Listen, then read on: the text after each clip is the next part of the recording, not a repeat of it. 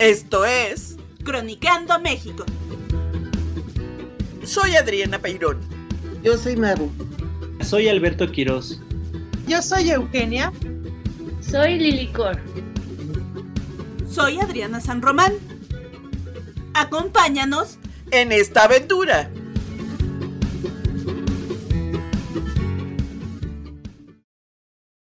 Hola, nuevamente con ustedes en este croniquear por la Ciudad de México.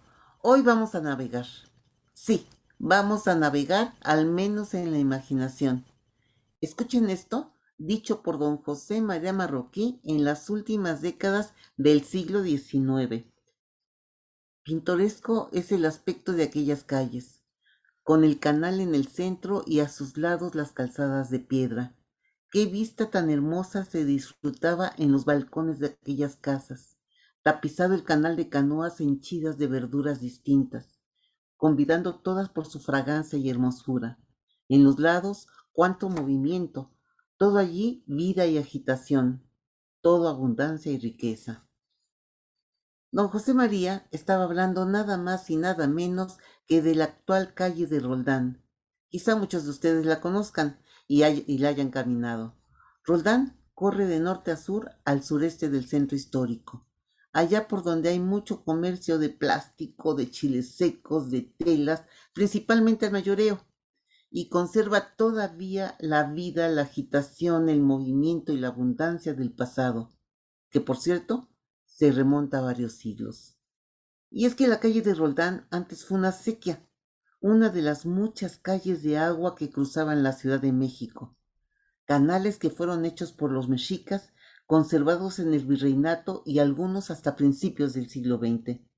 La sequía que corría por la actual calle de Roldán se le conoció como la sequía de Mexicalcingo y se, y se conectaba hacia el sur con el canal de la Viga, que en tiempos de los mexicas era una ruta acuática y canal cuando se desecó el lago, el cual llegaba a Mexicalcingo, un señorío en la costa de Iztapalapa, y continuaba el canal hacia Xochimilco y Chalco, zonas chinamperas de abundante producción agrícola que abastecía a la Ciudad de México.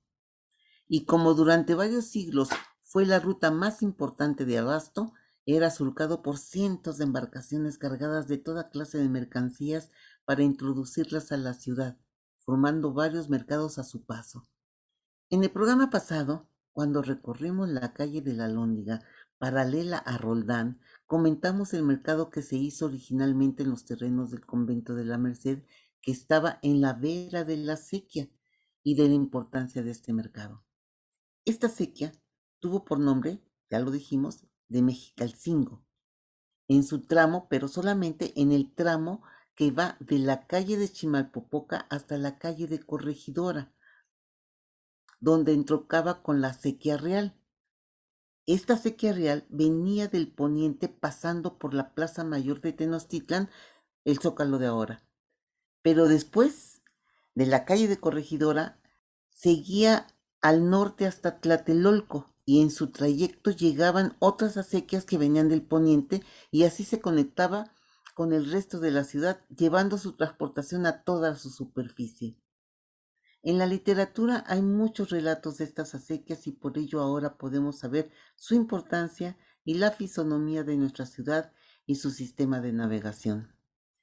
La sequía de Mexicalcingo, hoy calle de Roldán, también se llamó del embarcadero, porque ahí había uno muy importante, a la altura de la actual calle de Fray Servando, Ahí, en los años del virreinato hacia el sur, estaban los barrios chinamperos de la ciudad y empezaba el Paseo de la Viga, que también hicimos mención en el programa pasado. En ese embarcadero se dan las trajineras y canoas que sean los recorridos turísticos a los pueblos ribereños. Y desde 1902 hasta 1946 ahí estuvieron colocados los indios verdes, aquellas estatuas monumentales de los tlatoanes mexicas Aguizo e Izcoatl colocados después en la salida de la carretera México-Pachuca. La actual calle de Roldán empieza en la avenida Fray Servando Teresa de Mier. La primera calle que cruza es la de Santo Tomás, la cual llevaba a la compuerta de Santo Tomás que regulaba el nivel de agua de, de todos los canales. En esta primera cuadra Ahora hay varias tiendas mayoristas de utensilios de plástico para el hogar. La segunda calle que cruzaba era la de Carretones, célebre porque allí estuvo la, fábrica de vidrio soplado Carretones, fundada en 1889 por la familia Ábalos. Un poco más adelante, en la esquina con la calle de Uruguay, está la cerería Lumen Christi, con velas especiales para toda ceremonia litúrgica, pero también pueden encontrarlas una calle más adelante en Roldán, esquina con Manzanares, en la cerería de Nuestra Señora de la Soledad, que con más de 100 años y a pesar de su reducido tamaño, tiene un amplio surtido de producción como cirios, veladoras, portamechas, pabilos, parafina, cera líquida, cera de abeja, esencias, colorantes, cera de Malasia, parafina de soya. Seguro muchos de ustedes la conocen. La calle de Roldán en su parte intermedia pasa por lo que fue el convento de la Merced, que tuvo una gran presencia en la zona, pero que ahora a esa altura, en la esquina que hace con la calle de Manzanares, está la Plaza de las Ataranzanas, dedicada al embellecimiento de todo aquel o aquella que se anime a aumentar su lindura. Pueden ustedes hacerse un masaje corporal rudo o técnico, mascarillas agropecuarias, planchado de cejas o depilado, y se sigue con el bigote, coloración arcoíris de la cabellera y arriesgados cortes, arreglo de uñas en una verdadera infinidad de diseños y colores, maquillajes discretos o audaces y todo lo que su imaginación y su temeridad disponga. Y debo mencionar la romería del Niño Dios, que desde hace más de 60 años se instala en la calle de Roldán y en varias más a la que acuden artesanos de varios estados de la República a dotar de todo lo necesario a cuanto niño Jesús les lleven, dejándolos así caladitos para los tamales del 2 de febrero, día de la Candelaria. Roldán termina en la calle de Corregidora, en cuya esquina está la peninsular, la cantina funcionando más antigua de la Ciudad de México, en tanto obtuvo su registro en 1872. Y ahora paso el micrófono a Adriana para que nos siga platicando más de esta calle. Tradicionales en la calle de Roldán, sobre todo por su cercanía con el antiguo mercado de la Merced, aunque con el actual también, eran tradicionales las tiendas de chiles secos. De estos establecimientos pocos quedan. Unos se transformaron en tiendas de plásticos y otros hasta en restaurantes. Aquellas bodegas de chiles que quedan tienen ya cerca de una centuria, o tal vez más, desde que se establecieron, pasando de generación en generación el negocio. Estos establecimientos, aunque modestos en apariencia, guardan entre sus muros la riqueza del sabor tradicional de la ciudad. Entremos un poco a la sazón, recordando que en nuestro país existen más de 200 especies diferentes de chiles, que al secarse nos dan el número doble, y se usan en sus dos variantes, de forma cotidiana, en los platillos, desde los más sencillos hasta los más elaborados y enaltecidos por los gastrónomos a nivel mundial. Estos sabrosos frutos son parte de la llamada dieta de la milpa, pero también de las dietas tradicionales de la costa del Golfo, del Pacífico, del norte y del sureste. El chile tiene presencia en todo menú tradicional mexicano, y por ello los extranjeros que nos visitan siempre preguntan antes de comer, pica.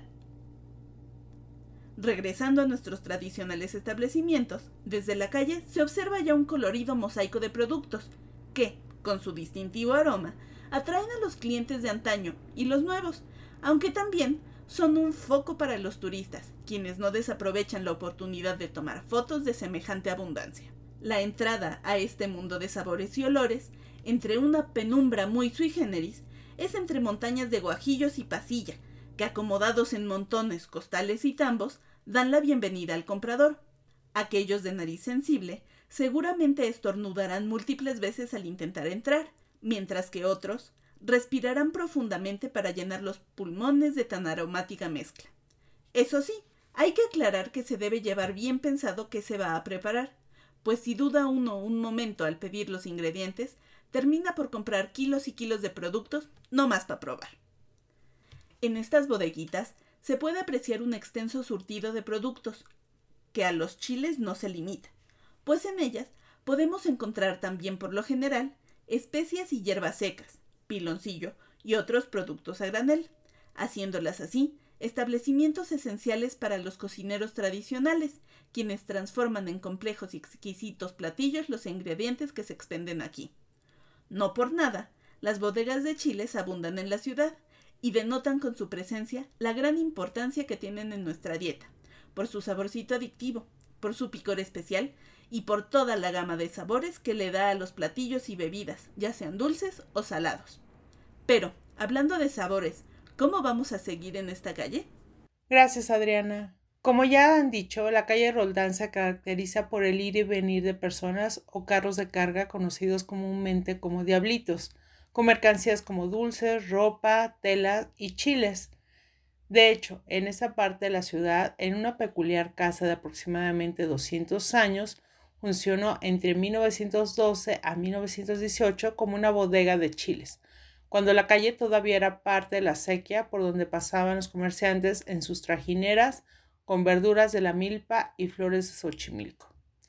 Esta casa, con el número 37, desde hace 100 años pertenece a la familia del chef Rómulo Mendoza, quien ahora es dueño de este lugar y con su tío César Fragoso decidieron abrir un restaurante en el año 2012 de comida mexicana basada en productos locales de la más alta calidad y frescura. Las premisas del lugar son dos, utilizar ingredientes de la Merced y traer los mariscos desde Veracruz. Afortunadamente, Mendoza logró rescatar el recetario de su abuela, Yolanda, para crear un estilo personal de cocina. La gastronomía de este lugar es una simbiosis de cocina tradicional y la contemporánea. La mayoría de los platillos son a base de chiles. Aparte de tener un delicioso menú, también se pueden encontrar los siguientes platos. A la crema, que es un chile poblano relleno de picadillo de carne de res y cerdo, aceitunas, piñones, pasitas y almendras, cubierto de crema y queso manchego. La estrella del lugar es el chile real, chile poblano relleno de tinga de pollo con almendras y pasas, bañado en mole hecho de metate y pétalos de rosa, lo cual puede acompañarse con una margarita VIP, que es tequila, licor de naranja y jugo de limón. Pollo machihuepan, que es una pechuga de pollo que envuelve un salteado celestial de huitlacoche, hongos epazote y elote con un espejo de salsa de crema poblana acompañada de una guarnición de arroz y ensalada. Como maridaje, Margarita Flor de Placer también hace honor a su nombre de mezcal, concentrado de Jamaica y sal de gusano, como escarchado de la copa. En esta temporada de chiles de nogada, se considera este lugar como el que hace el mejor de la ciudad. Ha sido el ganador del voto del público durante cuatro años. El chef se inspira en dos recetas, la que heredó de su abuela y la que Frida Kahlo. Otros productos que se pueden encontrar es timbal de requesón. Todos los lácteos son traídos del rancho de los Mendoza, en San Andrés Tuzla, Veracruz. Además, guacamole, chapulines y tostopostes, que es una tortilla hecha a mano deshidratada y tostada en comal. Después de un gran platillo, para rematar, se pueden comer una rebanada de pastel roldán que es de tres leches, ron y nuez garapiñada, acompañada con una taza de café. Una anécdota que cuenta el chef es que los trabajadores de la vieja bodega se premiaban con unos mezcales. Como no tenían tazones, cortaban los chiles y los usaban como tal. Incluso al dar el trago de mezcal, mordían el chile como acompañamiento.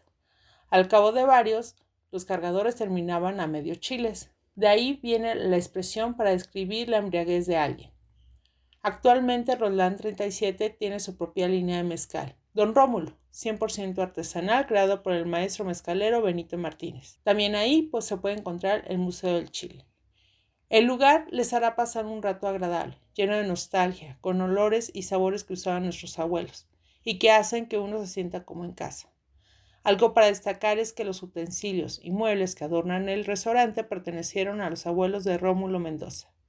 Así es que los invito a que visiten este extraordinario restaurante que sin duda alguna es una de las experiencias que se debe vivir en nuestra ciudad. Adriana, ¿tú qué nos tienes que hablar de Roldán? Hoy les voy a platicar de un lugar que llama por su olor. Como dicen ellos, y su eslogan es el siguiente. Por su exquisito sabor y aroma, todo México lo toma. Les voy a platicar del Café X. Situado en la calle de Roldán número 16, en el centro histórico de la Ciudad de México, Colonia Centro. Este lugar nació en 1930 y se ubica en el número 16 de una de las calles legendarias de la Merced. Nos referimos a la calle de Roldán.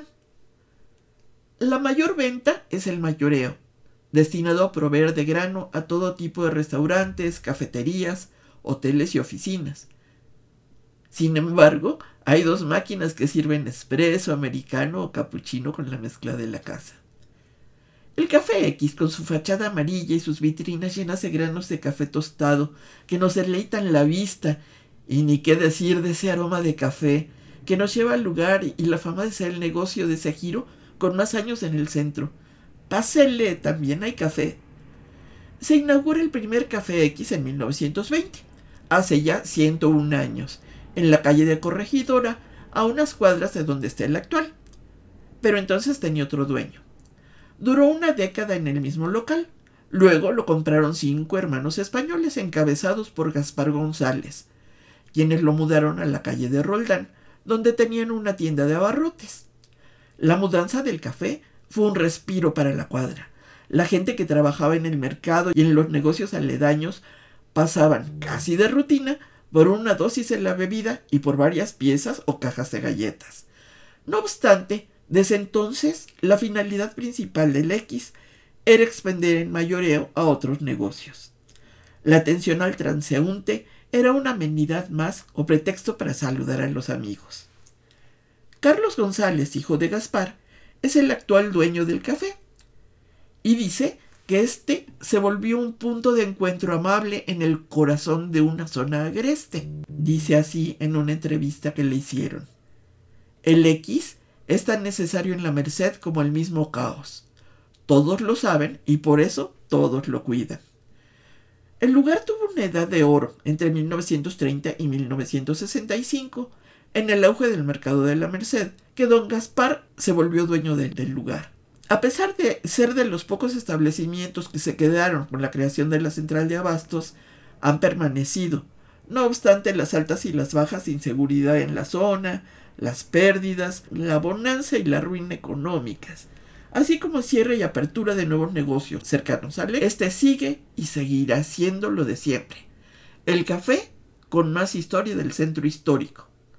El que prefieren todos los habitantes de esta zona los albañiles, los pregoneros, los estudiantes, todos los habitantes que trabajan cerca, y el café del barrio, pues, y sigue surtiendo buen café a muchos establecimientos. A pesar de las vicisitudes, ellos no se desaniman. Confían en que sus variedades, molidas, bien conocidas por su calidad, harán que este lugar permanezca como el expendio de café más antiguo de la Ciudad de México. Los invitamos a que lo visiten y se tomen un buen café mientras les despachan el que créanme se querrán llevar a casa. Es una difícil decisión por la gran variedad que ofrecen, pero se les pasará rápido el tiempo deleitando la vista con los mostradores llenos de granos, la colección de cafés de otros lugares del mundo y el olfato con el café recién tostado o en ese proceso y el café ya preparado y ni qué decir del gusto deleitándose con su café preferido. Café Gourmet 100% mexicano. La calle de Roldán, antigua acequia de Mexicalcingo, en el pasado recibió los nombres de Santa Bárbara, del Olvido, del Embarcadero, con Puerta de Santo Tomás, una calle llenita de gente, de comercios y algarabía, que cruza el barrio de la Merced, el que conserva la factura más antigua de nuestra ciudad. Imposible relatar todo el acontecer de esta calle centenaria, por lo que los invitamos a recorrerla para descubrir todos sus saberes. No dejen de comprar una veladora para la divina providencia, una bolsa de plástico para el mandado de las hechas en sus talleres, darse una arregladita en la Plaza de la Belleza, visitar la romería del Niño Dios, comerse un taco banquetero o un chile relleno en Roldal 37, admirar sus edificios de antigua y elegante factura y de imaginar esa calle, ahora pavimentada, surcada por múltiples embarcaciones en un trajín interminable, cruzada por puentes y de antiguas historias. Para quienes nos escuchan por primera vez, les invitamos a revisar nuestras emisiones pasadas. Si es que nuestras crónicas les han gustado, por favor no duden en invitar a otros a escucharnos y así tener una comunidad más grande de escuchas. Muchas gracias por todo y nos escuchamos en la próxima. Esta fue una aventura Croniqueando México. Síganos en nuestras redes sociales. Twitter, Arroba Croniqueando MX. Facebook, Croniqueando México. Instagram. Arroba Croniqueando México. Los esperamos en la siguiente emisión.